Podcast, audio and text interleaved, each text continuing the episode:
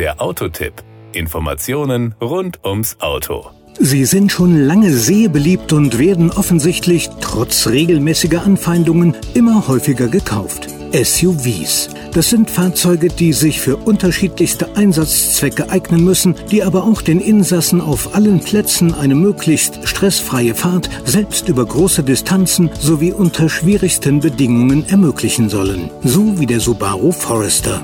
Power und Drive Angetrieben wird der Forester von dem bewährten 2 Liter Vierzylinder Boxermotor, der 150 PS leistet. Damit sprintet er in 11,8 Sekunden von 0 auf 100 km/h und weiter bis zur Spitzengeschwindigkeit von 190 km/h. Dabei konsumiert er 8,8 bis 8,9 Liter Benzin je 100 Kilometer, was einem CO2-Ausstoß von 199 bis 202 Gramm pro Kilometer entspricht. Gemessen wurde der Verbrauch nach dem realitätsnahen WLTP-Zyklus, der zur besseren Vergleichbarkeit aber nach NEFZ ausgewiesen wird.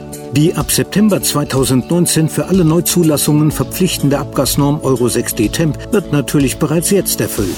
Die Innenausstattung hier wollen wir uns mal etwas intensiver mit dem Thema Sicherheit und konkret mit dem preisgekrönten Assistenzsystem iSight beschäftigen, das im Forester serienmäßig zum Einsatz kommt. In höheren Ausstattungslinien, also auch in unserem Testkandidaten in der höchsten, der Platinum-Ausstattung, ergänzen Spurwechsel, Totwinkel und Querverkehrassistent die aktive Sicherheitsausstattung. Das mittlerweile aus den meisten Subaru-Modellen bekannte kamerabasierte System iSight kombiniert verschiedene Assistenten und knüpft so ein engmaschiges Sicherheitsnetz. Rechts und links vom Rückspiegel sind zwei Kameralinsen platziert, die zusammen ein stereoskopisches Bild erzeugen.